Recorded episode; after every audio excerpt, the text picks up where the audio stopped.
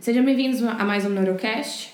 Esse é o Neurocast de Percepção, Atenção e Consciência. É, o Neurocast é um projeto de extensão da Universidade Federal do ABC que leva a neurociência para os alunos da, do ensino médio do Brasil todo. É, meu nome é Luísa, estou aqui como apresentadora e nós temos também a Bárbara. De Olá, Bárbara. Opa! Amanda. Oi. É, e nós temos também um convidado super esperado, que a gente convidou desde o ano passado. Finalmente ele veio gravar com a gente. É o nosso querido professor André Cravo, da Neurociência da UFABC. Bem-vindo, André. Obrigado. Obrigado pelo convite.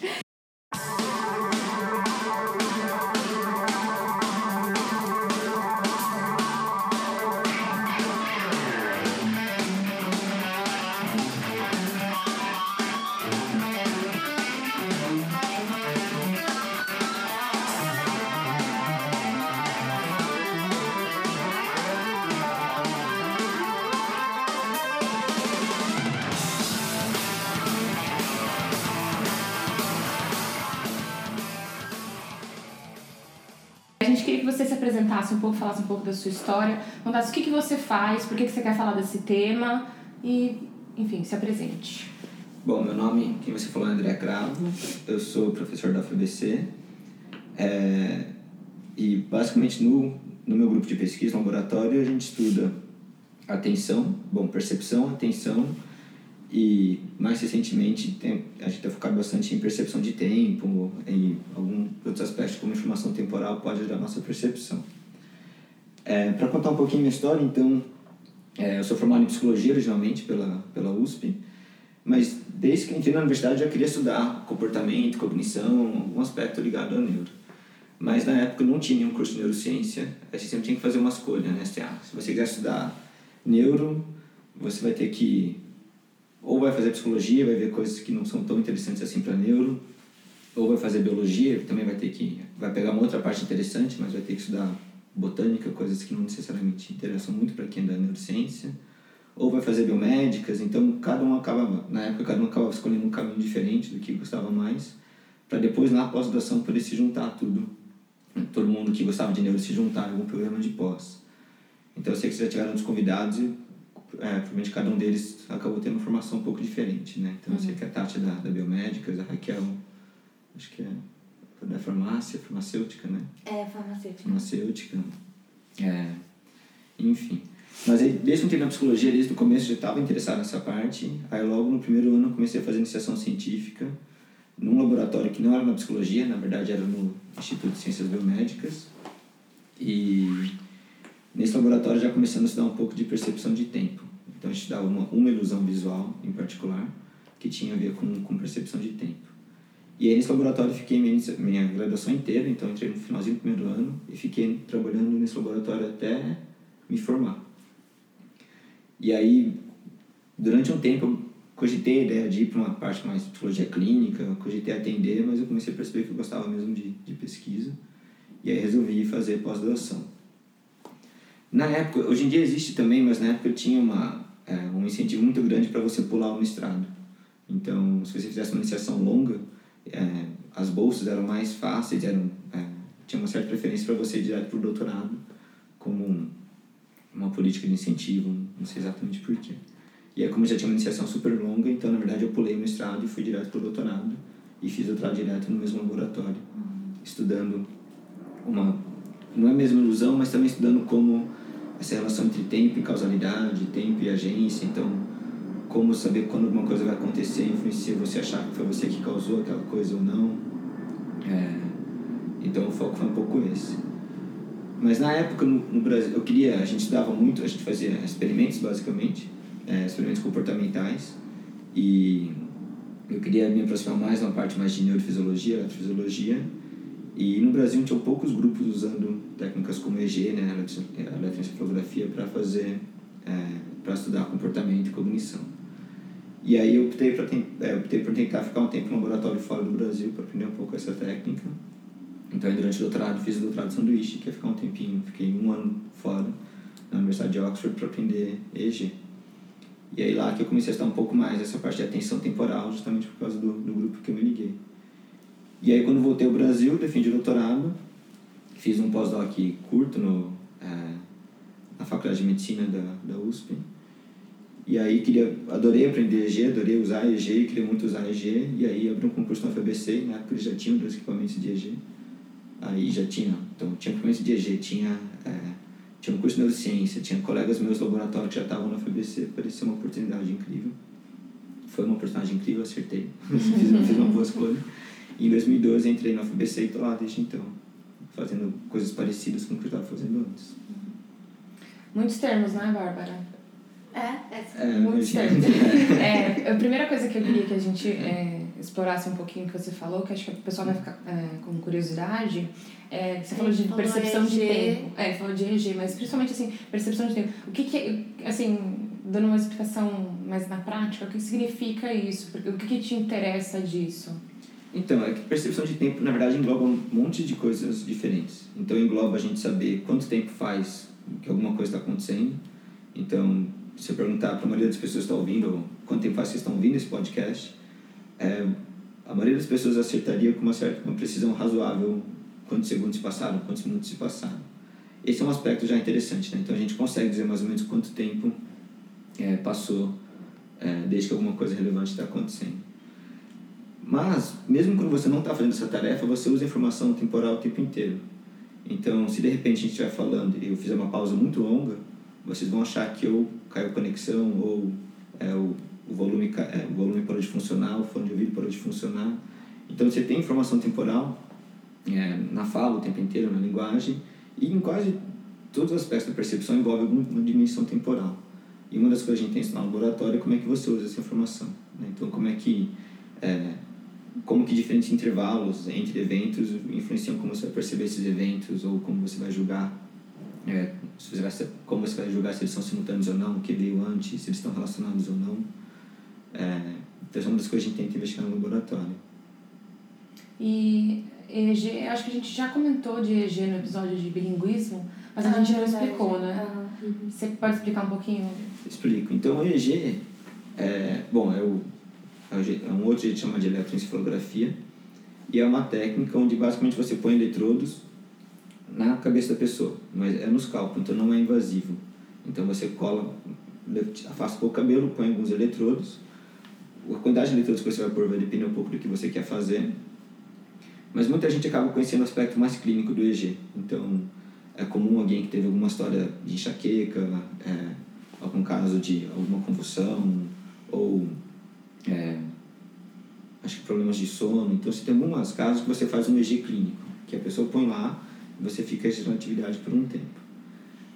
É, o EG pode ser usado também na, no laboratório, onde agora você usa para investigar como diferentes funções cognitivas ocorrem. O que o EG capta, então, apesar de ser uma atividade que você está pegando do lado de fora do, do plano da pessoa, ele, pega, ele capta basicamente atividade elétrica e te permite pegar alguma, alguma informação de processamento neural. Então, basicamente, informação cortical, que é essa camada mais de fora do córtex. Então, a gente não consegue pegar muita informação de estruturas mais profundas, é, mas muitas das funções cognitivas que a gente tem interesse, então, linguagem, né, como a Elaine falou de bilinguismo, tomar decisão, é, atenção, coisas assim, boa parte dessas funções ocorrem no córtex. Então, é uma, acaba sendo uma, uma uma medida interessante para você tentar entender como algumas coisas estão funcionando. E aí você consegue, então, usando essa, os experimentos específicos, consegue tentar inferir o que está acontecendo no cérebro da pessoa enquanto ela está fazendo uma atividade que, que te interessa. E você usa basicamente essa ferramenta? Hoje em dia, boa parte das pessoas do laboratório acabam tendo algum tipo de, de registro de EG. Apesar de, sim, eu gosto muito de fazer só coisa com comportamento, acho que dá para tirar muita informação interessante, mas boa parte das perguntas que a gente tem hoje em dia acabam sendo respondidas com EG também. Hum. E o processamento que você faz desse registro, ele é bem rebuscado, né? Assim, existem algumas assinaturas que vocês buscam, algumas registro, registros padrões que vocês observam? É, então, é, existem diferentes maneiras de analisar o EG e isso acaba mudando de tempos em tempos. Então, até o EG surgiu no final da década de 30, de 1930, mais ou menos, é, ele ganhou muita popularidade na década de 70, 80, mas esse tinha um jeito muito específico de analisar o EG, que era você basicamente você apresentava um mesmo estímulo, uma mesma, é, uma mesma informação diversas vezes, então você pode mostrar um estímulo numa uma região específica do campo visual da pessoa, apresenta aquele estímulo diversas vezes e aí tira uma média da atividade todas as vezes que aquilo foi apresentado. E aí com isso você consegue fazer algumas inferências de como bem aquela informação foi processada, é, a diferença entre você prestar atenção naquele estímulo ou não, você consegue tirar algumas diferenças disso. Mas o EG sempre teve essa crítica que, apesar de ele ter uma resolução temporal muito boa, como a atividade elétrica ela é muito distorcida pelo próprio crânio, pela pele, pelo, é, enfim, por toda, todo esse espaço que precisa navegar entre o cérebro e o eletrodo, é, tinha essa ideia que ah, o EG tem uma informação espacial ruim. Então você consegue ver o que está acontecendo, mas você não consegue saber de onde está vindo essa atividade no cérebro. Então ele sempre foi um pouco criticado nesse sentido. Mas hoje em dia tem novos métodos de análise que falam que isso não é bem verdade. Que apesar de você não conseguir saber exatamente de onde está vindo, você consegue fazer inferências é, de maneira indireta, mas se são pelo menos as mesmas, as mesmas redes que estão sendo ativadas ou não. E aí tem métodos um pouco mais pesados de como um pouco mais rebuscados né, de como fazer essa análise. É, então, apesar de, de gostar de neuro, você acaba tendo que aprender algumas técnicas de estatística, de aprendizado de máquina, para poder entender um pouco como para poder utilizar essas técnicas depois. Uhum.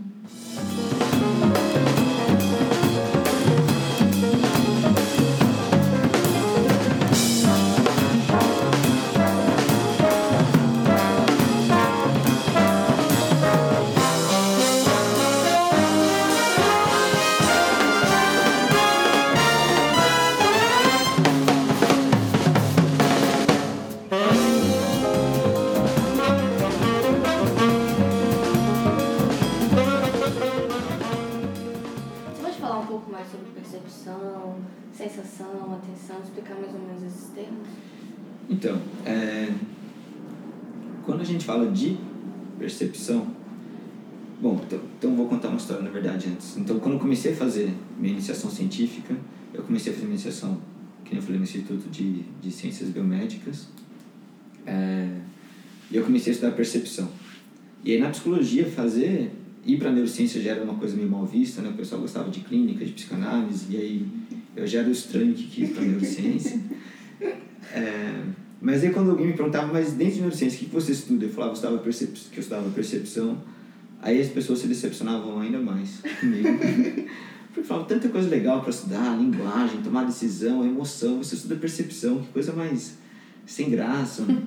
E eles me perguntavam muitas vezes, mas o que você estuda de percepção, né? Se a pessoa tem miopia... Imaginava que percepção era uma coisa meio... Parece que não tem muito o que aprender ali, né? Percepção você tem o um mundo, você processa o mundo e, e feito. Não tem muito o que ser estudado ali. E, e na verdade isso mostra um aspecto interessante da percepção, que assim, o nosso o que a gente chama de percepção funciona tão bem, tão bem que ninguém se dá conta de quanto de processamento tem para você perceber algo. Então, normalmente o que a gente chama de percepção ou depois eu volto para a sensação, mas percepção é, muito que a gente chama de percepção já tem uma certa interpretação do mundo. Então, quando você vê alguma coisa, o fato de você ver, você falar, ah, estou vendo um computador, estou vendo uma janela, estou vendo o que quer que seja, já teve uma série de processos que começou desde a informação chegar ali na sua retina, é, uma série de processos muito complicados, uma série de diferenças que o seu cérebro está fazendo para você, o sistema nervoso central, mas vou usar o termo cérebro que é um pouco mais comum, é, para você ter aquela sensação. Então, por exemplo, né, toda vez que você vê algo no mundo, nosso mundo é tridimensional, então é, tudo tem altura, é, largura e tem profundidade, mas a nossa retina não é, a nossa retina é bidimensional. Então, só para você ver uma informação, você tem que ter uma informação que é tridimensional, que vai ser projetada numa retina bidimensional, e depois você vai ter que recuperar essa informação sobre a, a profundidade das, dos estímulos à sua volta. Que é um processamento muito, muito complicado. Quem já tentou implementar isso em computador sabe que é muito complicado você conseguir mostrar ou conseguir saber a distância de diferentes estímulos ou a, a profundidade de diferentes estímulos. Mas a gente faz isso de maneira automática, a gente nem percebe isso. É, um exemplo muito comum que a gente sempre usa é o, é o, cubo de Necker, que acho que algumas pessoas devem ter visto algumas vezes. Mas o cubo de Necker é um cubo, é um desenho de um cubo, né, tem todas as linhas. É, e, e, as pessoas percebem, quando você olha aquilo, você fala, isso é um cubo. E esse cubo tem duas coisas interessantes, ou talvez até mais coisas interessantes. Primeiro que é uma representação bidimensional de um cubo, né? é uma imagem. Mas mesmo assim, aquele padrão de linhas já faz você perceber um cubo naquele, naquela imagem. Ninguém vê um monte de linha achatada na, na, na, no papel, você vê isso é um cubo que é um objeto dimensional. Mas mais interessante é que nessa imagem, na verdade, tem dois cubos diferentes que você pode ver, que é um cubo visto de cima ou um cubo visto de baixo. E a grande maioria das pessoas reporta ver o cubo visto de cima. Depois também na imagem dá para colocar as duas. É... E aí tem uma discussão de por que, que as pessoas preferem... A maioria delas vê o cubo de cima ou de baixo, tem algumas interpretações, mas uma das ideias é que na nossa vida é mais comum a gente ver cubos vistos de cima. Então, a maioria das vezes que a gente vê objetos que parecem cubos, então livros, estantes, caixas, computadores, a gente está vendo eles de cima. E esse é um exemplo interessante porque mostra que o seu, quando você entra em contato com um padrão de linhas, o seu cérebro toma uma série de decisões. Então, não é um padrão de linhas, é um objeto tridimensional. É um objeto tridimensional que pode ser dois objetos diferentes e ele escolhe para você qual deles você vai ver. E ele escolhe uma das teorias com base no que é mais comum. Então, só quando você vê um cubo parece uma coisa super simples, mas seu cérebro. Não é que seu cérebro decidiu por você, mas houve, é, houve ali uma série de processos que resultaram naquela percepção de uma maneira automática que você nem se deu conta. A gente vai colocar o cubo e as duas percepções.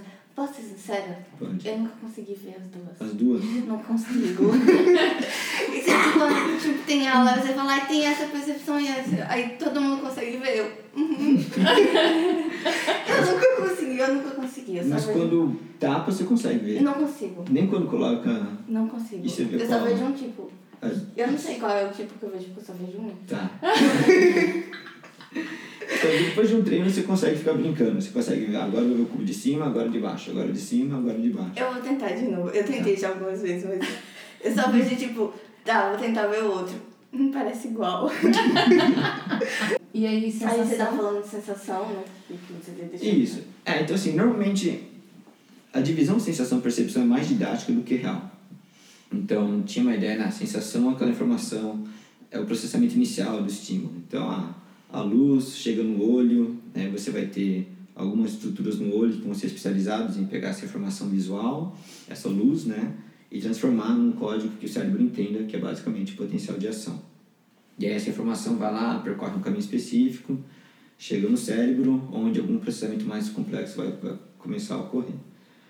Essa é uma visão que se tinha, que hoje em dia a gente sabe que não é verdade, né? que você não tem nenhuma parte que, que é passiva, assim, desde, desde que a informação está chegando na sua retina, é, numa parte muito precoce do processamento já tem muita influência de uma série de outros processos, então expectativas, é, você tem uma série de outras informações que já estão influenciando.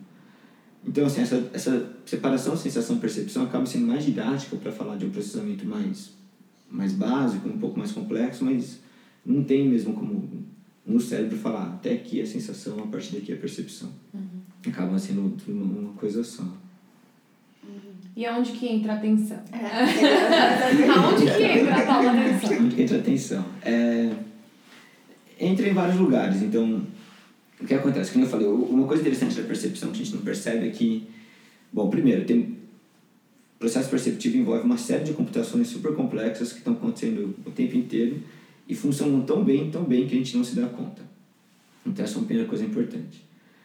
É, mais do que isso, e talvez um, um outro aspecto interessante disso é que, é, além de funcionar muito bem, o que a gente está processando a cada instante, na verdade, é muito pouco. E então a gente está sendo, a gente tem tanta informação chegando no nosso sistema sensorial o tempo inteiro que a gente não daria conta, ou a princípio parece que a gente não dá conta de processar tudo. Então, primeiro porque você tem informação chegando em diferentes modalidades sensoriais, né? Então, você tem um monte de informação visual chegando, você tem informação auditiva, você tem informação tátil, enfim, você tem informação de todas as modalidades chegando. E mesmo dentro de cada modalidade, você tem muito mais informação que você conseguir processar. É, a gente não se dá conta disso. Então, se a gente pegar só a visão, por exemplo, a gente tem a sensação que a gente vê tudo à nossa volta o tempo inteiro. Então, a gente está numa sala, a gente está assistindo aula, a gente está dirigindo, a sensação que a gente tem é que toda a informação que está ao nosso redor está sendo processada o tempo inteiro. Essa é uma informação extremamente falsa, ela é extremamente intuitiva, mas a gente sabe que é, não tem nada disso. Então, na verdade, a cada instante você está processando uma informação, muito pouco daquela informação é, que está ao seu redor. E o que determina o que está sendo processado ou não é basicamente a atenção. Então, o que a gente chama de atenção é esse, esse mecanismo de seleção que vai facilitar o processamento de alguns estímulos em detrimento a outros. Então, a cada instante você está prestando atenção em algumas coisas, essas são as coisas que estão sendo processadas, e todo o resto você está simplesmente perdendo. Apesar de você não perceber isso. Então, aí tem duas coisas interessantes, né? Você processa muito pouco, mas você é meio que enganado achando que você processa muito mais do que você está processando. E a atenção que vai fazer essa seleção. Então, basicamente, a gente percebe o que a gente está prestando atenção a cada instante. Ok. Por exemplo, agora o barulho do celular. Alguém escutou aquelas? Foi de propósito, né? É, é um teste. Se vocês ouviram. Ela tem certeza, não, se você ouviu, é porque você. tá. Mentira. Mas assim. Às vezes até informações que a gente em geral não. Não presta atenção mesmo, sei lá, a, a sensação da roupa no corpo, ou do assento, da do superfície de contato. Se você prestar atenção agora, é um negócio que vai começar até te incomodar, mas a gente em geral não percebe isso. E, e mesmo o som, então, em outras modalidades, mas mesmo que nem agora vocês estão me ouvindo de algum lugar, é, mas tem um monte de som em volta de vocês, que vocês não estão processando. Mas se você parar por dois minutos e começar agora a prestar atenção em todo o resto que está acontecendo, é, vocês vão prestar atenção, vocês vão começar a ouvir esses sons. Ou se alguém estiver dirigindo, isso também acontece bastante, você está dirigindo, você está ouvindo o podcast, está adorando, mas de repente acontece alguma coisa na sua frente, ou alguém te fecha, ou, ou o semáforo fecha, ou você está num lugar que você não conhece tão bem, e aí automaticamente você vai começar a prestar atenção na direção e vai passar aí cinco minutos do podcast que você vai esquecer e vai ter que chegar em casa e ouvir depois. Você não, não prestou atenção e simplesmente aquilo não foi processado. Tem coisas que a gente pode ser enganada e acho que o, o GIF do, do avião não seria enganada, que a gente foca a atenção é, em alguma coisa, que você poderia explicar. Isso. O GIF, o interessante desse, dessa imagem, é, ela mostra primeiro um desses pontos que eu comentei. A gente processa muito pouco da informação. Então, o legal desse GIF, para quem olhar depois, é uma imagem. É, e, na verdade, é um GIF que fica mexendo entre duas imagens e tem uma tela cinza no meio. E aí, entre as duas imagens, algo muda. É, tem um, um, algo na imagem mudou. É quase um jogo dos sete erros, mas é um erro só, na verdade. E a ideia é você, olhando esse GIF, tentar descobrir o que, que mudou. E aí você vê quanto a gente processa pouco, né? Isso, porque é, o que é interessante assim, para quem viu o avião depois, olha lá dá, dá para ver exatamente o que, que mudou, a gente escreve em algum lugar depois para quem não viu. é, o que é legal porque assim, é uma mudança que é uma mudança grande que a gente não se dá conta. Então, primeiro, essa surpresa que algo tão grande pode ser mudado na imagem você nem percebe. E esse é um bom exemplo de como a gente processa, na verdade, muito pouco informação e que a gente não se dá conta. Se antes de você ver essa imagem, eu te avisasse, olha, vai ter duas imagens, o que vai mudar é isso, você seria capaz de perceber, todo mundo faria, com certeza. Tipo, é impossível uma mudança desse tamanho acontecer e eu não, não reparar. E um outro exemplo interessante, que também vai ter o GIF lá, é, é que não é... Tem outras maneiras de você gerar essa, esse efeito. Então, na verdade, esse efeito chama change blindness, né? que é, muda, é seguir a mudanças. Uma das maneiras é você colocar essa tela cinza entre as duas imagens, mas a outra é você fazer com que exatamente no mesmo instante que vai acontecer a mudança, que a imagem vai mudar, em vez de você colocar uma tela cinza, você coloca alguns estímulos de alto contraste. Então, uma das imagens que vai ter lá no, no site depois é uma imagem que você vai ter um monte de quadradinhos que vão aparecer em algum lugar da imagem. E só a presença desses quadradinhos também atrapalha muito você conseguir ver o que mudou, mesmo que seja uma mudança absurdamente grande. Isso tem implicações diretas. Então, por exemplo, quando você está dirigindo e, e, começa a chover, começa a cair gotas no, no seu para-brisa, é, essas gotas atrapalham muito outras mudanças bruscas. Então, se bem no instante que algo vai atravessar na frente do seu carro, cair, mudar, começar a chover, é, ou outras coisas acontecerem na, na sua frente, você não vai perceber aquilo. Então, é só para mostrar que assim, a gente processa muito pouco e a gente não se dá conta de quão pouco a gente processa. É, essa do avião é, é engraçado, porque quando você já sabe, você olha e é, você, não, você não consegue parar de perceber. Assim, é impossível. Você fala, não é possível que eu não vi isso. Mas eu não vi, assim. Eu confesso que na aula eu não vi. E depois que você vê, você não consegue desver. É, é tipo os comentários na vida, a gente não consegue desver. Como é que pode ser explicado isso, assim? Então, aí depende um pouco do, do exemplo. Então, tem algumas explicações diferentes. Então, no caso do change blindness, né, que quando você sabe onde aquela informação está sendo mudada, é... bom, primeiro só um porém. Não tem um consenso absoluto sobre por que, que acontece esse efeito. Então, tem diferentes teorias que tentam explicar. Aparentemente, nenhuma delas dá conta de todos os resultados é, na literatura. Então, não é que tem a resposta definitiva. Mas uma coisa que a gente sabe que influencia é a atenção. Então, a partir do momento que você sabe que vai mudar na imagem, você consegue olhar para aquela região da imagem e aí você, é, a sua atenção está alocada para aquela região, você está olhando para aquela região e aí você consegue ver a mudança. E você aprende isso. Então, e aí é muito difícil esquecer porque agora você sabe exatamente para onde olhar. Cada vez que você está olhando aquela imagem, você sabe para onde olhar.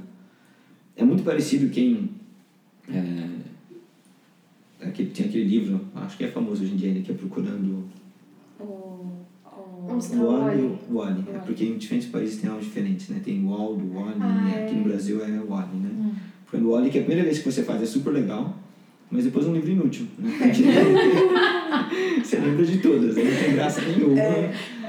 E aí você tá sentado com outra pessoa, você sabe onde está, você não acredita que a pessoa não está encontrando. É, então, mas é por isso, porque aí você olha a imagem, você sabe exatamente para onde olhar, você sabe onde, é aquela, onde o Wally está em cada uma daquelas cenas, e aí perde um pouco a graça. É que nem o vídeo do gorila, né? Que a gente apresentou nas escolas, a gente levou o vídeo do gorila e pouquíssimos alunos viram o gorila. E... Mas assim, depois que você vê uma vez, é idiota. É. o do gorila é um efeito parecido, tem um nome um pouco diferente. Então, esse primeiro que eu falei é o change blindness, que é a mudança, a, a cegueira mudanças. O do gorila é inattentional blindness, né, que é a cegueira por causa de inatenção, não tem esse termo em português, mas... Mas aí também é um efeito parecido. Então, é, a ideia é que se todos os seus cursos atencionais estão sendo alocados por uma tarefa, você não consegue ver coisas também que pareceriam bizarras você não vê. Então, se você está muito concentrado fazendo alguma coisa, uma tarefa específica, você vai perder outras informações. Essa do, do gorila, em particular, tem, tem uma história interessante.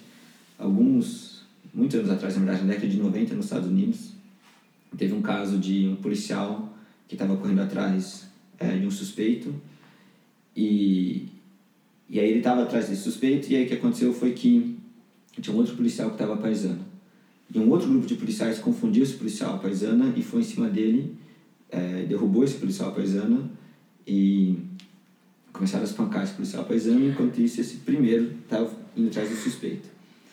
Mas o que aconteceu? Esse que estava correndo atrás do suspeito foi julgado eh, por omissão. Falou assim, por que, que você não ajudou o seu colega policial, que você sabia que era policial, enquanto estava sendo espancado por outros?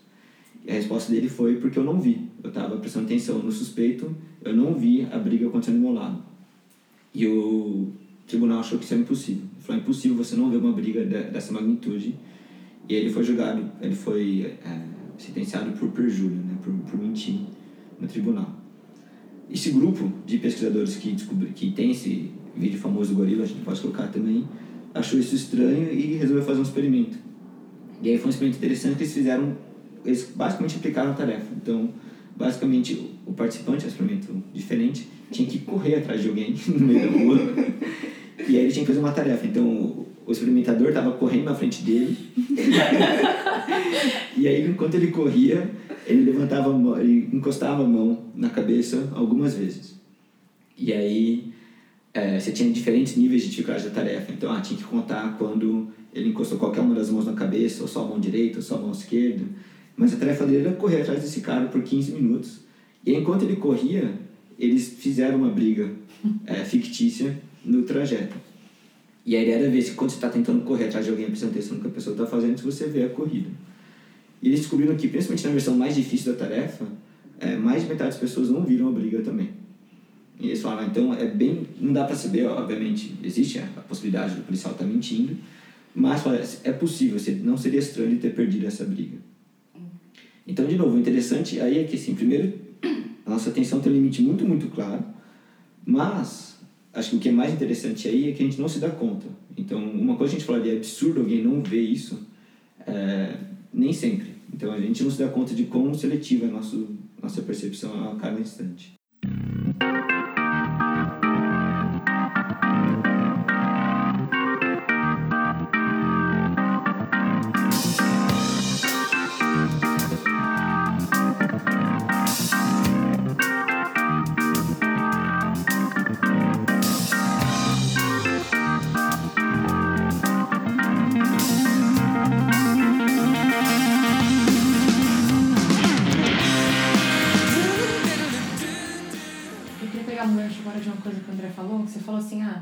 Tem teorias é, que tentam explicar, mas que não conseguem explicar todos os fenômenos que a gente conhece. Acho que seria uma boa oportunidade para a gente tentar explicar a teoria, né? Falar o que, que é uma teoria científica e, e por que, que não explica tudo, ou por que explica algumas coisas. Você pode dar uma. Posso. Bom, aí também depende. Se você pegar um filósofo da ciência, ele vai dar uma explicação muito mais complexa. eu vou dar uma explicação mais, mais, mais amigável, assim. É, então, basicamente, o, o que pode acontecer quando a gente tem um fenômeno, então, a primeira vez que alguém conseguiu reportar que se você tem uma mudança desse tamanho, né, então, se você tem uma imagem, aí você põe uma tela cinza, aparece uma outra imagem com a mudança, você não percebe. Muitas vezes, isso, algumas vezes, é, essas, essas descobertas são feitas por um acaso, né, então você está estudando alguma outra coisa e você não, você descobre um fenômeno desses, e aí você quer tentar começar a descobrir aquele fenômeno. É, conseguir caracterizar aquele fenômeno. E aí, o caminho mais fechadinho, o caminho ideal, seria você tem um fenômeno, você cria uma teoria, então, por exemplo, nesse caso, né, você pode falar, bom, eu acho que a pessoa não vê porque a mudança aconteceu num lugar que ela não estava olhando. E aí você agora tenta fazer previsões baseadas em sua teoria. Do tipo, ah, então, se a pessoa estiver olhando bem onde vai acontecer a mudança, ela vai ser capaz de ver aquela mudança. E aí você tenta criar experimentos que vão fazer algo parecido. Então você pode agora, um pouquinho antes de fazer a mudança, avisar a pessoa onde vai ser a mudança. Ou fazer ela estar com o olhar ali perto de uma maneira indireta, né? Então, você não fala exatamente onde vai ser a mudança, mas você fala, é, você põe algum estímulo que faz a pessoa prestar atenção naquela região. E aí você tenta então criar maneiras de testar se o olhar dela estiver mais ou menos ali, ela consegue detectar com uma maior é, uma maior acurácia a mudança que ocorreu. E aí você vê o resultado. Muitas vezes esse resultado vai a favor ou contra a sua teoria, e aí você vai ter outras teorias que vão falar, bom, é, a sua teoria explica, mas talvez tenha algo a mais que você não levou em consideração. Ou vai ter gente que vai discordar 100% da sua teoria e falar, acho que você está falando completamente errado. E aí você vai, idealmente, criar novas teorias que vão cada vez mais completar e ser mais... É, vão ser mais abrangentes em relação ao fenômeno. Esse é o mundo ideal, né? Não é assim que acontece. Então, muitas vezes é algo mais tortuoso. Então, ah, tem uma teoria que, que começa a ganhar mais poder, não só porque explica mais, mas porque mais pessoas gostam dessa teoria. Então, assim, não é 100% linear, normalmente. Mas essa é um pouco a ideia. Né? Você, idealmente, você quer criar uma teoria que vai conseguir explicar cada vez um, um maior gama de fenômenos e que vai, em última análise, conseguir explicar aquilo que você está interessado. Ok. E em relação assim às teorias e tal de percepção, como a gente pode uma teoria que possa explicar a percepção, por exemplo, é, às vezes, como a gente falou, que a gente às vezes acha que a, a visão, a percepção é, é passiva, assim, você pega a coisa e, e processa minimamente e é, é bem automático. Mas a gente tem um feedback do, do sistema nervoso central. E aí, qual uma, uma teoria, alguma explicação que tem essa, essa correlação da, da, da, do, estímulo que a gente recebe e da influência da gente? Então, é, essa ideia é curioso, porque quando a gente fala, tem essa ideia que a percepção era, era passiva. É, é verdade, mas se você for. É, se você começar procurar teorias mais antigas, já tinha muita gente dizendo, é, no começo, até no começo da psicologia experimental, que a percepção não tem nada de passivo. Então, se você pegar o Helmholtz, que é um dos primeiros pesquisadores importantes na área de atenção e percepção, que começou a falar sobre isso no final do, de, no final do século XIX, ele já falava que a percepção é ativa. E o que ele quer dizer é que, na verdade, o que, o que você está fazendo o tempo inteiro é pegando a informação que seu sistema sensorial está recebendo, que seu, é, seu olho está recebendo, seus ouvidos, né, sua pele está recebendo, e aí, você vai tentar inferir, com base nessa informação, qual que é o estímulo mais provável que está gerando aquilo. E aí, quando ele começa a falar que é o estímulo mais provável, significa que o sistema, seu sistema está fazendo alguma inferência, falando, bom, essa informação pode estar sendo gerada por essas quatro possibilidades diferentes. E com base nessa informação, é, com base em algum outro aspecto, eu vou tomar a decisão de, do que é, é de qual que é, essa, qual que é esse estímulo um jeito de mostrar como a gente pode usar a informação prévia para tomar decisões. Então, eu dividi a disciplina com um professor da FBC, que é o Marcelo Caetano, e a gente é mais ou menos parecido, há controvérsias, se é não. Mas imagine que você é um aluno na sala de aula e você vê lá de longe o professor chegando. Então, você vê o professor se aproximando e você precisa decidir quem que é o professor que está chegando. Se é o André ou se é o Marcelo.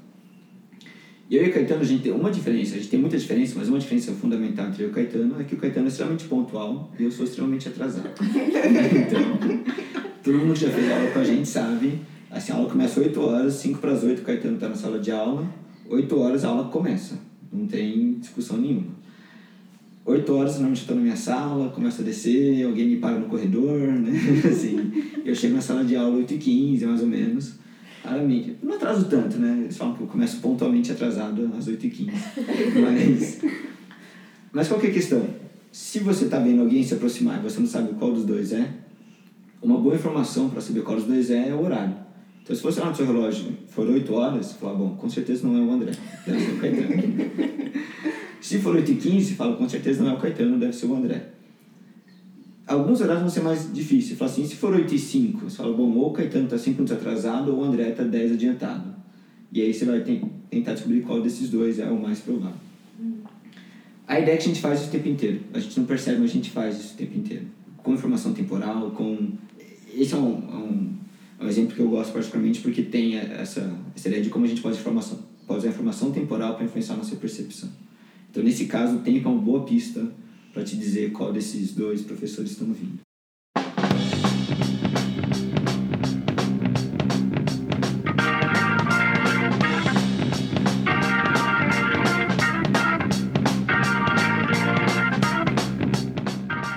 Então, que nem, é, por exemplo, muitas informações que a gente recebe o tempo inteiro são multimodais. Então, é, estímulos né? Normalmente o mesmo estímulo gera um som, ele aparece, né? Então você tem o raio e o trovão, você tem muitos estímulos, né? É, na TV acontece coisas e você escuta coisas ao mesmo tempo. Mas o que é interessante é que nossos diferentes sistemas sensoriais eles têm uma precisão maior para coisas diferentes. Então a precisão temporal do nosso sistema auditivo é muito, muito boa. Né? Tanto que eu falo rápido, normalmente as pessoas conseguem entender, mas se você pegar, por exemplo, um locutor de futebol ou alguém que é, faz rap bem, a pessoa consegue falar super rápido e a gente consegue entender o que está sendo processado. É, a precisão temporal da nossa visão é um pouco pior, não é tão boa assim. Aí o que acontece? A visão é o contrário. A nossa visão é muito boa em termos de localização e, e a audição não tão boa. Então também, algum dia quem já está já, já esteve numa situação está dirigindo e começa a escutar o som de uma ambulância, é muito difícil saber de onde está vindo o som. Então você começa a olhar em torno de você que você não tem nenhuma ideia de onde está vindo. É, e aí, então a gente tem dois sistemas, um que tem uma precisão temporal muito boa, uma que tem uma precisão espacial muito boa. E o que é legal é que aparentemente você sabe, o seu sistema é, nervoso usa essa informação na hora de tomar decisões. Então, se você apresenta um estímulo visual e um estímulo auditivo, que tem uma certa discrepância no tempo, então eles não acontecem exatamente ao mesmo tempo, eles têm um certo atraso entre eles, e você pede para a pessoa julgar quando eles aconteceram, a pessoa dá um peso muito maior para a informação auditiva do que para a informação visual. Porque ela sabe que aquela informação é mais confiável. Se agora você apresenta o mesmo estímulo, mas agora com uma certa, é, uma certa é, diferença no espaço, então você apresenta um estímulo visual e auditivo que acontece em lugares um pouco diferentes e pede para a pessoa julgar de onde veio, ela vai dar um peso muito maior para a informação visual. Então é legal porque são dois estímulos com informações diferentes, mas o peso que você vai dar para cada um deles vai depender do que você tem que julgar. E é, esse é um jeito do seu sistema saber, falar, olha, a informação para tempo, minha informação auditiva é mais confiável. Então é, é para ela que vou dar o peso na hora de fazer essa decisão. Ou para é, para localização, a informação visual é um pouco melhor, é para ela que vou dar um peso. Então a gente faz isso de maneira automática, a gente faz isso no dia a dia também, né? Então de vez em quando você quer saber a opinião de um amigo seu, tem amigos diferentes que você dá pesos diferentes para diferentes informações. Então, ah, esse meu amigo eu confio, quando tá, decide tomar, sei lá, sugere roupa, ou livro, ou lugar para comer. Esse outro amigo, uma, eu prefiro a opinião dele sobre tais tais coisas porque ele é mais confiável. Então, isso que a gente faz meio de maneira explícita, em alguns casos, parece que o nosso sistema sensorial já faz automaticamente. Então, por isso que eu disse, tipo, é um outro jeito de mostrar que a gente usa a informação prévia, a gente usa o quão, bom, o quão confiável é uma informação para dar um peso ótimo para ela. Eu, sabe o que eu pensei agora? Não sei se tem alguma coisa a ver. Quando tá desincronizado o som e a imagem num filme, por exemplo. É. Incomoda. Por pouco tempo. Você percebeu? Ai, me incomoda. Então, o que acontece muitas vezes, então assim, até um certo limite, se você tem uma informação que nem a pessoa está falando, aquele filme bem mal dublado, né? A pessoa está falando e você vê que está completamente fora de, é, de sintonia. Mas muitas vezes o que acontece é que você põe no canal, você fala, nossa, que filme mal dublado. Aí dá um tempinho você fala, nossa, recuperou. Eu acho que era alguma coisa na minha TV. Não é que recuperou, é que você se adaptou. Então, a gente também tem essa habilidade. A gente, rapidamente, a gente se adapta, a, pelo menos a pequenos atrasos entre informações discrepantes. Uhum. É, a gente faz isso com mouse o tempo inteiro, com teclado.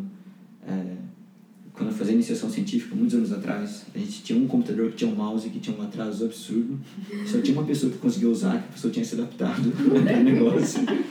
E era o único, era um doutorando, só ele conseguia usar aquele computador. E ele achava normal. Ele passava e ele falou, não, tá funcionando bem. Aí você ia, tinha aquele atraso super... É. Então, assim, como até um certo limite a gente se adapta. Até 50, 100, 100 segundos é mais difícil, mas até 50 milissegundos, depois de um tempo, o seu cérebro meio que realinha para você falar, aparentemente tá esquisito, eu vou, já que eles dublaram mal, eu resolvo para você. eu achei curioso que a informação temporal da, do, da audição é mais acurada, porque a luz é bem mais rápida do que o som. É. Então seria de se esperar que a relação de causalidade assim entre o estímulo e a visão dele fosse mais acurada, mas é curioso que isso acontece. É curioso, é, a luz, quem você falou, é verdade, a luz é bem mais rápida que o som, mas o, o gargalo nesse caso é na transdução. Hum. Então, transdução é o termo que a gente usa, é um termo mais geral, né, que é a transformação de um tipo de energia em outra. E no caso do sistema nervoso, a gente quer dizer a transformação de um tipo de energia, luz, som, uma coisa assim, para informação, para potencial de ação basicamente. E a grande diferença é que na retina, esse processo é lento porque ele envolve uhum. sinapses químicas. Então, assim, tem uma série de reações bioquímicas que vão ser feitas na retina que faz isso ser mais lento. Uhum. É mais lento, mas compensação ele amplifica o sinal de uma maneira muito, muito interessante. Não sei se depois vai ter um podcast com alguém que estuda retina, talvez uhum. seja interessante. Mas é lento, mas assim, é, ele é lento porque ele consegue amplificar e fazer uma série de processamentos já na retina. Uhum. No sistema auditivo, essa, é, essa transformação em potencial de ação é muito, muito rápido. Acontece em milissegundos. Porque é, o jeito que, que a sinapse, que o potencial receptor acontece ali, ele é quase instantâneo. E aí você acaba tendo essa, essa diferença. Entendi.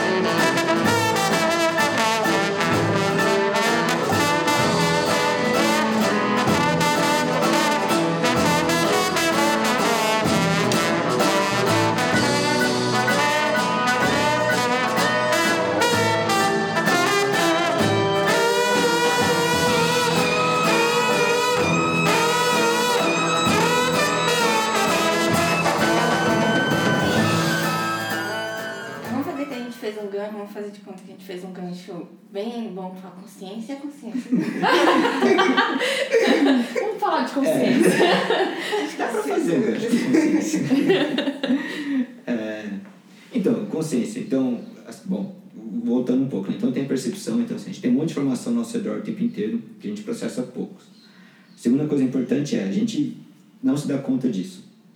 E aí, depois a gente pode falar um pouco das implicações do dia a dia disso. E a terceira pergunta é, então, o que, que determina a gente saber, o que determina que a gente vai processar ou não? Que é a atenção. Então, você pode escolher prestar atenção em alguma coisa, alguma coisa pode chamar a sua atenção. Então, é, você está dirigindo, se, alguma, se alguém buzinar, automaticamente vai chamar a sua atenção, se tiver uma ambulância, vai chamar a sua atenção, ou você pode prestar atenção no, no podcast, que nem algumas pessoas podem estar fazendo nesse instante. E qual é a ideia? Que você só tem acesso consciente àquilo que você prestou atenção. Então, eu tinha dado esse exemplo um tempo atrás, né? Se você está dirigindo, de repente você está num caminho que você não conhece muito bem, é, você vai meio que parar de prestar atenção no podcast e vai prestar atenção no caminho. E aquilo que está tá tocando seu rádio, você vai simplesmente ignorar. Você não vai lembrar e você nem vai perceber, você não vai ter acesso consciente àquilo. A gente até abaixa a música porque atrapalha, né? Na hora de fazer baliza. Esse é um jeito. De vez em quando a gente abaixa justamente por causa disso. Em teoria, você já faz isso de uma maneira cognitiva. Uhum. Você já consegue inibir. Mas de vez em quando algumas coisas atrapalham tanto que a gente prefere uhum. abaixar. Então, a gente fala que a atenção é a porta de entrada da consciência. Né? Então, você só tem acesso consciente àquilo que você alocou sua atenção. E tudo que você não presta atenção não vai para a consciência. Existem discussões se mesmo assim ela pode influenciar seu comportamento de alguma maneira. Existem algumas evidências que mesmo que não você não tenha tido acesso consciente, ela pode ter algum tipo de resquício, ela pode deixar algum tipo de influência mais para frente. Mas, de maneira geral, consciente é aquilo que você prestou sua atenção. Ou porque você escolheu prestar atenção, ou porque aquilo chamou sua atenção de alguma maneira automática. É, e quando você presta atenção e, e isso se torna consciente, quando a informação se torna consciente, existe uma ativação diferente do que uma informação que não é consciente? Qual é, é. a diferença, tipo, geral de uma informação que é consciente e de informação que não é consciente? Então, é, existe, bom, assim como no caso né, no anterior, não existe um consenso sobre as bases neurais da consciência até hoje. Então a gente, ninguém sabe exatamente por que, que é, por que, que algumas coisas se tornam conscientes? No sentido. Eu, sei que eu acabei de falar que é atenção que resulta isso, mas no sentido assim de. Parece que alguns, alguma das coisas que o nosso cérebro faz vem acompanhado de uma sensação consciente. É, muitas vezes a gente não se dá conta disso também. Então, nosso nervoso, nosso cérebro está fazendo um monte de coisa o tempo inteiro. É, a grande maioria delas que não são conscientes. Então, que nesse instante seu cérebro está é, regulando sua glicemia, ele está regulando sua pressão cardíaca. Cada vez que você fica de pé, ele faz pequenas regulações da sua pressão cardíaca para você não desmaiar. Está é, tá regulando sua temperatura. É, enfim, ele está fazendo uma série de processos é, e a grande maioria deles não tem nenhum tipo de experiência consciente junto. Mas parece que por algum motivo, algumas coisas vêm com uma experiência. Então, quando você ouve alguma coisa, está prestando atenção, você tem essa sensação, eu estou ouvindo algo. É, quando você vê alguma coisa, você vem acompanhar a sensação, estou vendo algo. E a gente não sabe por quê. A resposta curta é não, não sabemos exatamente por que isso acontece. É, o que, que a gente tem mais ou menos? Fala, bom, parece que alguns estímulos, né, assim, o cérebro de uma maneira bem, bem genérica, é, a informação sensorial, quando ela entra, é, a maioria das informações sensoriais tem uma primeira parada numa região específica do, do cérebro para aquela modalidade então, você tem uma região do cérebro que seria a primeira parada da informação visual, você tem uma região que é a primeira parada da informação auditiva, da informação tátil. É, e parece que nessa primeira parada você tem um, um processamento de algumas características mais ligadas àquela modalidade e depois essa informação começa a ser distribuída para outras regiões do cérebro. Essa é uma versão bem simplificada, a gente sabe que não é bem assim, né? mas só para dar uma primeira explicação. E o que parece que acontece é que as informações que não são atendidas, então aquela informação que você não presta atenção, elas meio que param nesse processamento local. E parece que as informações que você presta atenção, elas agora vão para uma elas são distribuídas para uma regi para regiões mais multimodais. Então você teria uma região que seriam regiões Então, aí de, é, varia tipo assim, frontais. Que, é. Não, ah. que tem uma confluência de, de estímulos é, visual, auditivo. Essa, essa é uma das, uma das teorias. Então, que nessa teoria particular que eu estou falando é a teoria que chama de Global Workspace Theory, que é a teoria do espaço de trabalho global. E a ideia seria essa. Então, você tem diferentes informações é, sendo processadas em regiões específicas para cada modalidade, mas essas informações, quando elas são atendidas e se tornam conscientes, elas vão para essa região mais global, onde elas podem ser... É, essas informações podem ser processadas e, e é, podem ser. Uh, esqueci o termo. Podem ser acessa acessadas por diferentes modalidades também. É, então, você consegue, se você comparar um, um mesmo estímulo que foi percebido ou não de maneira consciente, você consegue ver que o padrão de ativação é diferente. Então, por um lado, quando você olha isso, você pode falar: bom, problema resolvido. Né? Então, quando você tem ativação dessas regiões, é consciente, está é, tá aí a base da consciência. O que, que acontece? Por que, que não está tão claro? Porque quando você olha essas regiões, elas não são tão diferentes das outras do cérebro. Então, os neurônios são mais ou menos parecidos, os neurotransmissores são parecidos.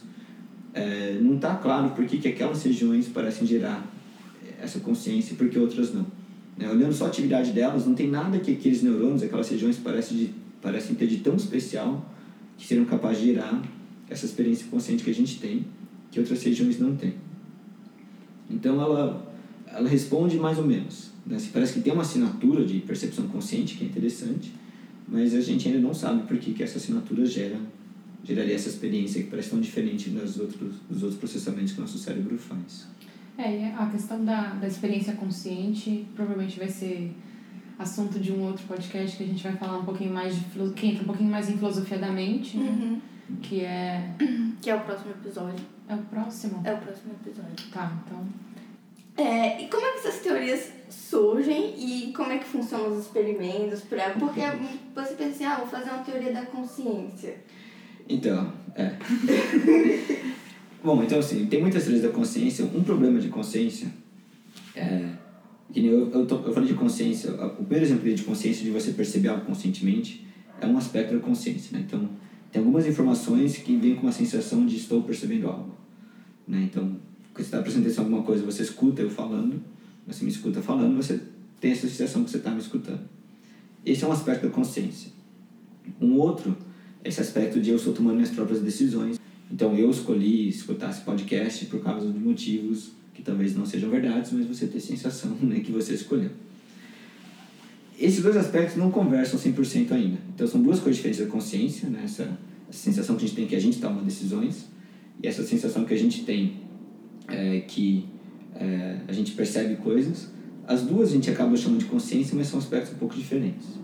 Tem um terceiro aspecto ainda, que é a sensação de estar consciente, que é basicamente a diferença entre você estar acordado e dormindo, em última análise. Então, quando você está dormindo, você não tem essa sensação de estar consciente. Quando você acorda, você tem. E esse tem um monte de casos, outros, né? Então, é, anestesia, remédios para dormir, um monte de, de fármacos. Imagino que a Raquel e a Karen falar de algum deles. É. Então, você tem remédios também que vão alterar essa sensação de consciência que você tem. É, e não tem uma teoria única, ele não consegue juntar todas essas coisas. E aí, o experimento vai depender um pouco de qual, qual desses assuntos você está mais interessado. Quando você tem interesse maior em é, percepção consciente, muitos experimentos que são feitos são parecidos com o que eu falei, né? Tipo, você mostra um estímulo é, que pode ser ou não percebido de maneira consciente, então pode ser um, um estímulo muito pequenininho, muito difícil de ver, que tem hora que você vê, hora que você não vê, e aí você compara a atividade do cérebro quando você viu ou não. Para você estudar essa sensação de tomar decisões, aí você pode fazer essas, essas tarefas como é, fazer a pessoa justificar uma decisão que ela nunca tomou, ver o que influencia ela ter essa sensação que fala que causou alguma coisa ou não. Então você pode fazer a pessoa. É, alguns experimentos né, você pode colocar um monte de pessoas para jogar videogame e não falar para não falar pra ninguém qual controle tá ligado. ah, isso acontece, isso mas ela tá jogando com duas pessoas olhando ali no lado errado da tela. Ah, Irmãos mais velhos sempre fazem isso, né? Dá um controle ligado mais novo. Eu sempre fui a irmã mais nova. Gente, eu nunca sabia como é que eu se, se era aquele simulação eu era o que tava jogando. Mas isso é interessante, assim, por que, que a gente não sabe? Porque assim, tem coisas que fazem a gente não saber. Então, quando você está jogando videogame, se você não sabe jogar, você não sabe o que você está fazendo, o que, que deveria acontecer na tela. Aí você não sabe mesmo. Você pega alguém que joga, a pessoa sabe, ah, se eu apertar esse botão, deveria acontecer tal coisa, e tem que ser logo. Se demorar muito é porque não foi eu que fiz. Então, esses são fatores que a gente sabe que modulam a sensação de, de agência, que a gente chama né? de saber que alguém está causando alguma coisa. Se quiser para um lado mais, talvez mais polêmico, né, muitos desses experimentos de é, do copo, da caneta, de você conseguir conversar com espíritos. Tem algumas, alguns resultados sugerem que poderia ser uma, uma sensação compartilhada de agência. Né? Então, como ninguém está fazendo, a experiência do copo, né? quando está todo mundo com a mão no copo ninguém está fazendo força o suficiente para ele se mexer, ele começa a se mexer, ninguém tem a sensação que está causando aquilo. Mas na prática, como cada pessoa está fazendo uma força pequenininha, o copo se mexe porque são as pessoas que estão mexendo.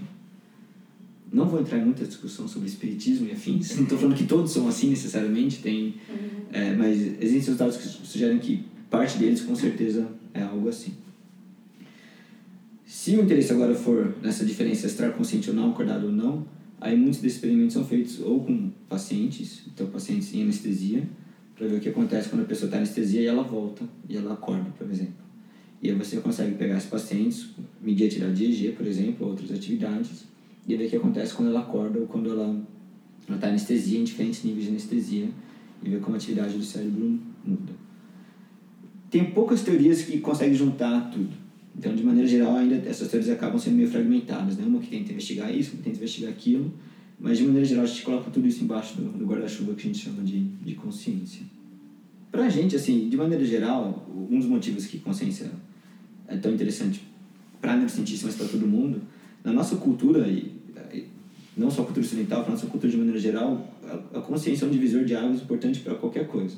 Então, é, o que a gente pode fazer com seres conscientes ou não é muito diferente. Então, é, o jeito que a gente pode tratar um ser que tem consciência ou não é diferente. Então, tem coisas que a gente acha que não é justo fazer com seres humanos, para a gente imaginar que eles têm um grau de consciência parecido com o nosso, que a gente não acha tão estranho fazer com o animal, e aí depende um pouco de onde você vai estar nesse espectro né, de quanto de consciência acho que os animais têm. É, mas que com certeza coisas que não tem consciência a gente faz tranquilamente. Então a gente não tem problema nenhum jogar móveis fora, sofás fora, porque sofás não tem consciência, móveis não tem consciência. Jogar uma planta fora talvez seja um pouco mais polêmico. Jogar um cachorro fora já começa a ficar muito polêmico. Jogar uma criança fora, aí. E, e basicamente o que tem de diferença seria o, o grau de consciência que a gente acredita que esses diferentes organismos têm. A mesma coisa assim, quando a gente fala. Ah, é, tem coisas que o animal faz que justamente para a gente não achar que ele tem a mesma consciência que a gente, a gente não vai julgar o animal.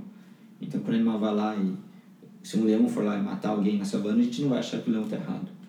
É, mas quando um homem vai lá e mata outro, uma pessoa vai lá e mata outra, a gente acha que está errado. Porque também tem um pouco esse negócio de como conscientizar da decisão, é, o que, que ele está fazendo, ele pode ser julgado como responsável por aquilo que ele fez. Então, para a gente tem implicações muito diretas. Né? A gente descobrir o que é consciência e falar isso tem consciência, isso não tem, muda é, basicamente a nossa crença em que, que aquele organismo, como ele pode ser julgado, que, é, como ele deve ser tratado, né? o que a gente pode fazer ou não com aquele, com aquele objeto. Até o nosso sistema é, de leis, ele reflete isso, né? Então, o que é considerado crime e o que não é considerado crime.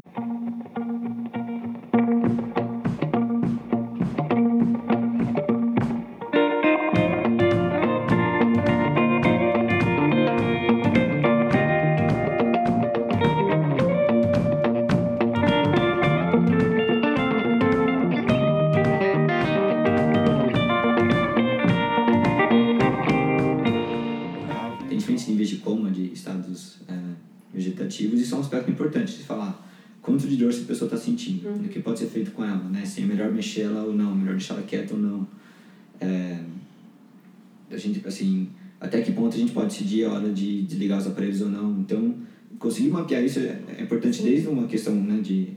Tem, tem um monte de pacientes que né, não se sabe muito bem o que fazer com eles por causa disso, mas também tem toda a questão de defesa animal, que também não está super, não está 100% claro ainda onde começa ou uhum. é, onde diferentes animais têm sensação de dor para a gente saber o que pode, assim, que seria ético fazer com eles ou não. Ah, eu lembrei agora daquele experimento é, que eles fizeram com pacientes em coma, que eles pediram para a pessoa imaginar que estava jogando tênis. É. E aí fazer uma pergunta pro, pro paciente e quando a resposta for sim, você imagina que está jogando tênis. Quando a resposta for não, você imagina outra coisa.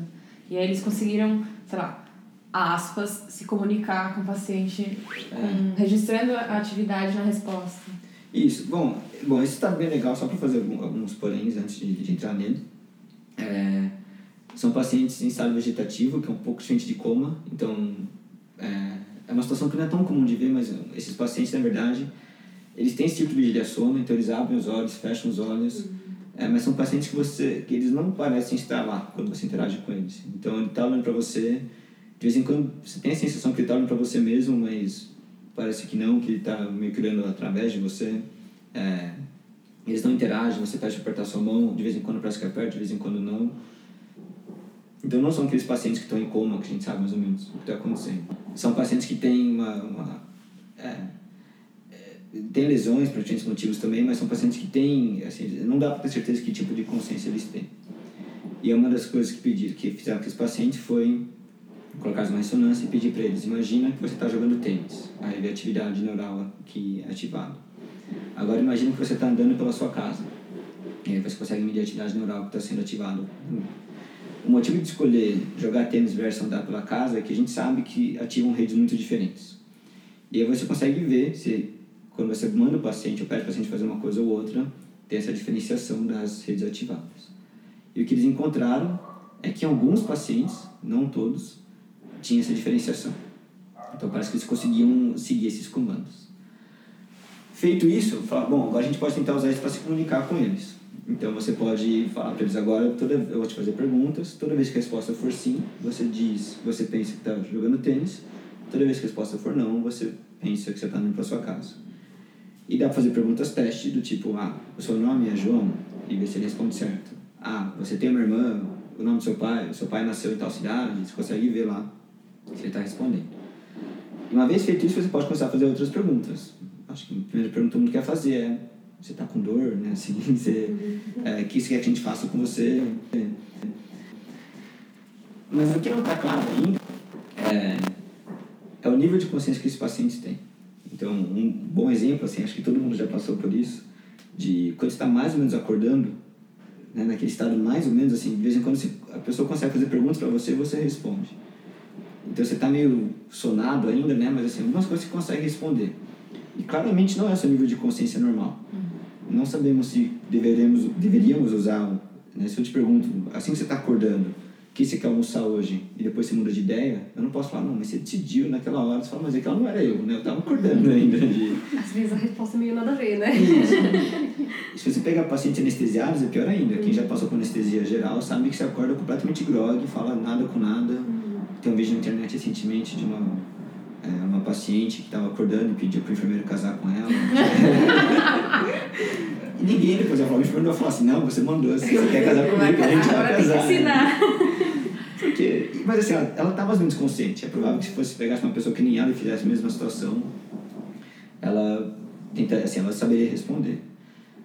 Então, assim, por outro lado, então a gente fica um pouco atrás. Por outro lado, teve um caso, um paciente muito, um desses pacientes, que depois que teve o acidente, a irmã dele engravidou. E então ele está nesse estado faz uns 10 anos, acho. A irmã dele engravidou, então ele ganhou um sobrinho e o sobrinho já foi visitá-lo algumas vezes. E aí, esse paciente que conseguiu usar essa, essa, essa estratégia para se comunicar, perguntaram para ele, né? Tipo, ah, você tem uma irmã? Tem? Ele perguntaram, você é tio? Ele respondeu, eu sou, eu sou tio.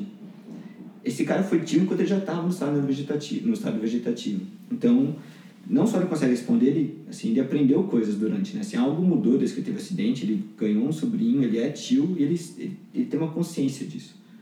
Então, que, a gente não sabe o quanto consciência tem, mas parece que é um processamento mais, muito mais complicado que a gente imaginaria. Mas, então, assim, tem implicações de... Acho que, assim, a, a grande pergunta é, a gente pode perguntar para esses pacientes se eles querem, por exemplo, fazer eutanásia. Uhum. E aí pergunta se puder, em países que isso for legal, a gente deveria confiar a eles a decisão. Tipo, a, o nível de consciência que eles têm é o suficiente para eles decidirem sobre o próprio futuro, é, sobre os tratamentos que eles querem receber. Então, é, é uma pesquisa super interessante. De novo, tem implicações imediatas, né? Assim, descobrindo isso vai mudar o jeito que a gente poderia tratar esses pacientes. Mas também, assim, acho que por ser tão complicado, tem uma série de controles que eles querem fazer para ter certeza que... Uhum. E outro problema já. Eu gosto de falar, tá? Então vocês me cortam. alguns pacientes conseguem, alguns não, ninguém sabe por quê. Mas é uma minoria que consegue, não é? É uma minoria. Uhum. É. Mas uma coisa que pode estar acontecendo pode ser que alguns desses pacientes sejam. Não é igual ao split brain, mas pode ser que alguns desses pacientes tenham uma lesão justamente na área da fala. Então pode ser que eles consigam ter uma compreensão grosseira do que está acontecendo, mas quando você fala para ele, imagina jogando tênis, não consegue entender o que é para fazer.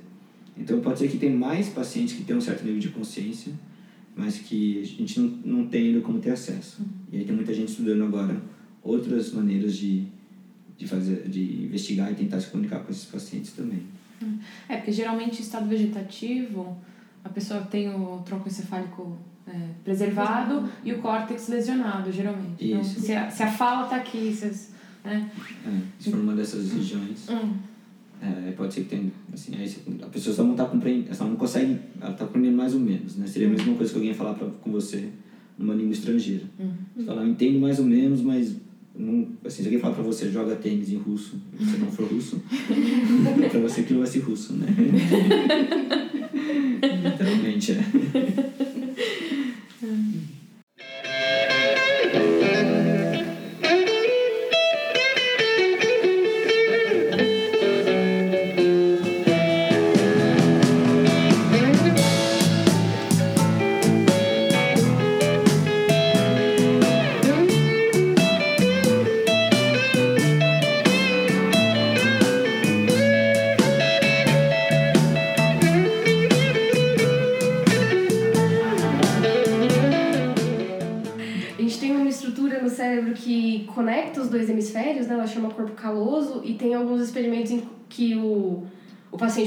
Condição clínica, teve de ter esse corpo caloso seccionado. E aí a gente consegue fazer alguns experimentos que a pessoa fica meio que com dois cérebros e a gente chama esses de split brain. Eu acho que eles têm algumas implicações legais para a ideia de consciência, porque essencialmente nesse tipo de experimento um lado do cérebro não sabe o que, que o outro está fazendo. Então isso, isso pode ser interessante para a gente conversar sobre consciência. Então, é, que, que nem a Amanda falou, tipo, é- é- essa é uma, é uma situação que hoje em dia está cada vez mais rara, então esses pacientes normalmente chamam de epilepsia muito forte, e é para você evitar que a epilepsia se alastrasse, você cortava o corpo caloso. Hoje em dia isso quase não acontece mais, tantos tratamentos, mas principalmente na década de 70 e 80, é, teve uma série de estudos que investigavam esses pacientes. E que nem a Amanda falou, o que é interessante desses pacientes é que como, também não vou entrar em muitos detalhes, né, como o nosso visual funciona, mas uma das coisas é que é, a informação visual é, do seu campo visual direito do campo visual esquerdo, eles, elas meio que caminham de maneira independente até um, uma etapa muito tardia do processamento visual. Então significa que a informação do seu campo visual esquerdo ela está quase que inteira no seu, no seu hemisfério direito, então é cruzado, e, a, e vice-versa, então a formação do campo visual direito é no hemisfério esquerdo. E aí o que você pode fazer com esse paciente, você apresenta coisas diferentes para cada um desses hemisférios. E aí você pode fazer diferentes perguntas para esses pacientes. Uma coisa que a Elaine deve ter comentado, na grande maioria das pessoas, o centro da linguagem está do lado esquerdo do cérebro. né? Não, é, não são todas as pessoas, mas numa grande maioria, é, os centros responsáveis pela produção da fala, pela compreensão da linguagem, está do lado esquerdo. E o que é interessante, então, nesses pacientes é que qualquer coisa que você pergunte para o lado esquerdo, ele consegue responder. É, mas se você perguntar coisas sobre o que aconteceu do lado direito do cérebro, como quem fala que é o lado esquerdo não tem acesso a essa informação, ele não saberia responder. Então, por exemplo, um caso típico, né? Você apresenta para esse paciente, de um lado você apresenta é, um carrinho, do outro lado você apresenta uma panela. Você pede para a pessoa falar o que ela viu e ela vai responder o que ela viu, o que caiu no hemisfério esquerdo, que é quem fala. Então, por exemplo, ela falou assim, ah, uma panela. E aí você fala esse lado direito, que que viu, o que estava o que estava do outro lado do seu campo visual. E a pessoa fala, não sei, eu não vi, não consigo responder, não tenho a ideia do que estava ali. É, mas agora você deixar ela desenhar com a mão esquerda, que é controlada pelo hemisfério direito, ela consegue desenhar. Então aquela informação ela foi processada, ela está ali, mas ela só não está conseguindo ser falada porque o lado que fala não tem acesso àquela informação. Então isso já mostra uma coisa interessante que é essas informações estão sendo processadas de maneira diferente. Uma delas, só um lado tem o cérebro, o, só um lado tem o centro da linguagem, que consegue fazer essa interpretação. Só um lado tem o cérebro, isso é chato. Só de um lado do cérebro tem esse centro da linguagem, consegue fazer essa interpretação. Isso por si só é interessante, mas o que começou a ficar mais... Assim, outros resultados que começaram a ficar mais interessantes foi, foram quando começaram a fazer variações desse experimento, onde é, a pessoa então ela tinha que fazer esse desenho então você mostrava por exemplo de novo né uma panela e uma roda de um carro por exemplo. E aí é, a pessoa desenhava com a, com a outra mão que ela não sabia que ela tinha visto mas ela consegue desenhar. Mas aí quando você pergunta para a pessoa o que ela viu ela olha a roda e ela tenta interpretar o que ela viu. Então ela fala acho que eu vi uma roda acho que eu vi um carro. Ela começa a tentar dar explicações mesmo a gente sabendo que ela não sabia o que que é e eles acharam esse fenômeno interessante e começaram a investigar isso de maneira mais aprofundada. Então, começaram... Eles mostravam, por exemplo, para o lado direito, né, colocavam no campo visual esquerdo da pessoa, uma palavra escrito de risada. E a pessoa começava a rir, porque ela estava obedecendo. Aí você pergunta, por que você está rindo? Quem consegue responder isso é o lado esquerdo, que não sabe por que tá rindo, não tem a mínima ideia. Mas ele inventava um motivo, tipo, ah, por causa da piada que você me contou, porque vocês são muito engraçados, porque eu adoro estar aqui. Então, a pessoa começava a confabular os motivos pelos quais ela estava fazendo aquilo. É... E isso é assustador. Assim, É. isso é assustador. As Isso é outras assustador. coisas, será que a gente não inventa motivo pra fazer? É. Então, aí o que, que é legal? Porque isso, quando, ah, toda vez que você vê coisa com o paciente, você fala, bom, mas é um paciente no estado clínico, né? Assim, você tem, cortou o corpo caloso inteiro da pessoa, vai saber se isso acontece no dia a dia. Mas começaram a fazer variações desse experimento no dia a dia. Então, e aí também tem o nome, aparentemente, neurocientistas não são muito criativos no nome, então esse se chama choice blindness. Então é tudo cegueira, e esse é uma cegueira decisional. E nesses experimentos que eles começaram a fazer, tem duas versões, as duas são interessantes. Eles mostravam duas, duas faces para a pessoa e pedia para a pessoa escolher qual das duas era mais bonita. E a pessoa escolhia, e daí a pessoa tinha que justificar por que ela achava aquela face mais bonita. Ela falava, ah, gostei da sobrancelha dessa pessoa, gostei do olho, gostei da boca, qualquer motivo que ela quisesse dar. Mas eles fizeram uma manipulação meio boba, na verdade, um truque de mágica bem barato, na verdade. Onde algumas vezes a pessoa falava qual face ela tinha gostado mais, mas em vez de dar aquela face para a pessoa, eles davam a outra. Então a pessoa se via tendo que justificar por que, que ela achava aquela face que ela não escolheu como mais bonita. Ela não percebia que tinha trocado. Obviamente, se forem faces muito diferentes, você percebe, mas se for uma diferença sutil, você não não percebe. E aí a pessoa passava a justificar por que ela achava aquela pessoa que ela não achava mais bonita, mais bonita. Ela fala, bom, vai ver que isso é uma coisa específica, muito específico. Mas esse mesmo grupo fez uma, e acho que essa ficou mais polêmica, onde eles passaram um questionário para algumas pessoas na rua é, sobre opiniões políticas. Então, posições políticas sobre uma série de assuntos, para ver se a pessoa era mais de esquerda, mais de direita. E a pessoa respondia o questionário, depois é, o experimentador ia questão por questão perguntando para a pessoa por que, que ela tinha escolhido aquela, por que ela tinha respondido daquela maneira. E também, num, num truque barato, eles mudavam algumas respostas que a pessoa tinha dado. Então eles fizeram um papel de um jeito que tinha uma cópia de carbono lá, e aí de vez em quando tinha algumas coisas que a pessoa não tinha respondido daquela maneira. Mas ela pedida para justificar, falando, olha, aqui você respondeu tal coisa, por que, que você acha isso? E aí também a pessoa se via justificar. A grande maioria delas não percebia, é, ou percebia algumas, mas não todas, e justificava decisões que ela nunca tinha tomado. Então ela começava a justificar por que ela tinha uma posição política que ela não tinha, ela não tinha falado que tinha, pelo menos. Então isso mostra que mesmo em situações em pessoas supostamente saudáveis, é, a gente justifica coisas o tempo inteiro, a gente confabula coisas o tempo inteiro. Então mesmo que a gente não sabe por que alguma coisa aconteceu, aparentemente a gente não está satisfeito em dizer não sei, a gente inventa um motivo. É... perigoso, né? Mas, mas acontece.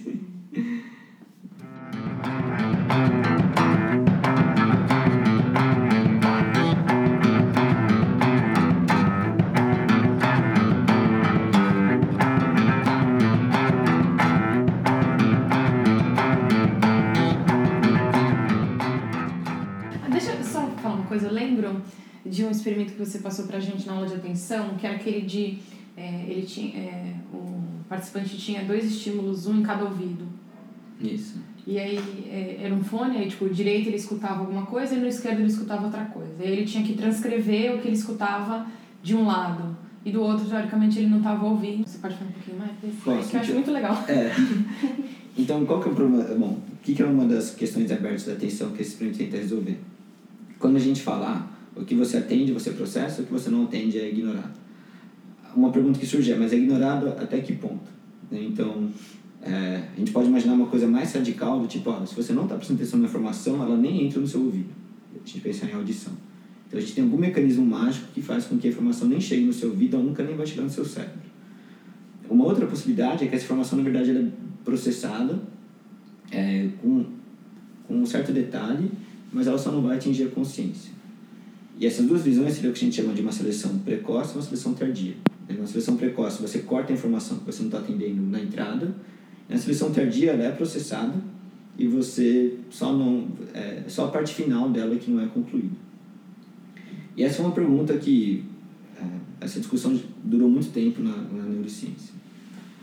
Um dos estudos que tenta mostrar que existe um certo nível de processamento é esse que a Luísa falou, onde a pessoa está escutando, ela tem um fone de ouvido, ela está escutando duas coisas diferentes, um em cada, um de cada fone, ela tem que transcrever um lado e ignorar o outro.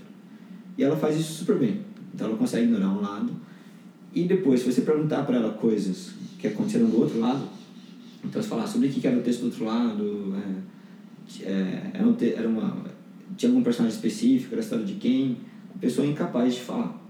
Então você, isso já mostra que tem um processamento bem, você já está tendo uma seleção bem, bem forte nesse processamento. Mas, se enquanto a pessoa está transcrevendo, é, do outro lado apareceu o nome da pessoa, por exemplo, é, rapidamente a atenção dela vai para o lado que o nome acabou de ser apresentado. Isso é uma indicação que, assim, o processamento de nome, por mais que seja uma coisa importante, ele tem um, ele requer um certo processamento. Então, se a informação tivesse sido bloqueada na orelha, por exemplo, ela não seria capaz de ouvir o próprio nome, porque aquela informação nem entraria no sistema nervoso central. Então, isso mostra que essa informação ela é processada com certo nível de detalhe, mas essa seleção acontece de uma maneira muito mais tardia. E hoje em dia existe um certo consenso que a seleção é tardia. Né? Não só por causa dessa evidência, tem outras também. Mas existe essa ideia que, na verdade, a atenção ela faz a seleção muito mais tarde do que a gente imaginava antigamente. Então, mesmo a informação não atendida, ela está sendo processada até um certo nível, mas ela não vai alcançar consciência, então ela vai ser não vai é, não vai ser processada em tantos detalhes, mas ela não está sendo completamente perdida também. Eu adoro esse experimento. Achei muito genial. Muito, muito bom, né? De resolve o problema de uma maneira. É.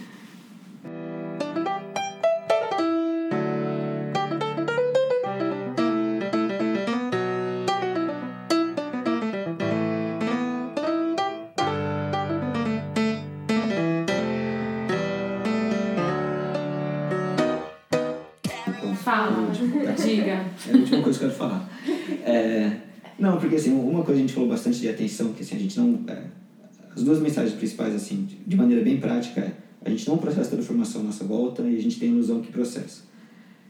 Isso tem muita implicação, é, e uma está acontecendo cada vez mais recorrente hoje em dia, é assim, não cai na ilusão que dá para fazer várias coisas ao mesmo tempo.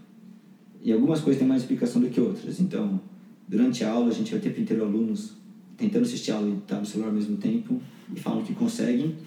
Não conseguem, mas aí a consequência é para o aluno. Ele vai mal na prova, impaciência, vida que segue. Mas principalmente hoje em dia com o celular, a gente fica andando no celular o tempo inteiro, olhando pro, né, tentando falar no celular quando a gente está andando na rua. Não façam isso, é extremamente perigoso e a gente não se dá conta. A sensação que a gente tem, não, estou falando aqui, mas se acontecer alguma coisa na minha frente eu vou perceber. Não vai. Você vai cair na rua, vai ser atropelado, assim, é, vai ser horrível. E se você estiver dirigindo, pior ainda. Então aí com direção é pior ainda, porque pelo menos se você te bater a cabeça no poste andando, azar o seu, né? Assim, é, ser atropelado já é pior porque você colocou outra pessoa em risco, mas dirigindo é pior ainda. Então assim, tá tendo cada vez maior, tá aumentando o número de casos de pessoas que estão tentando mandar mensagem enquanto dirigem e ficou essa sensação, tipo, não, só tô olhando aqui para baixo rapidinho, mas se alguma coisa acontecer eu vejo não vê. Então, é, tá todo mundo falando, ah, é a geração do multitask, a gente consegue né, fazer um monte de coisa ao mesmo tempo. Não consegue, viu? não se iludam, por favor.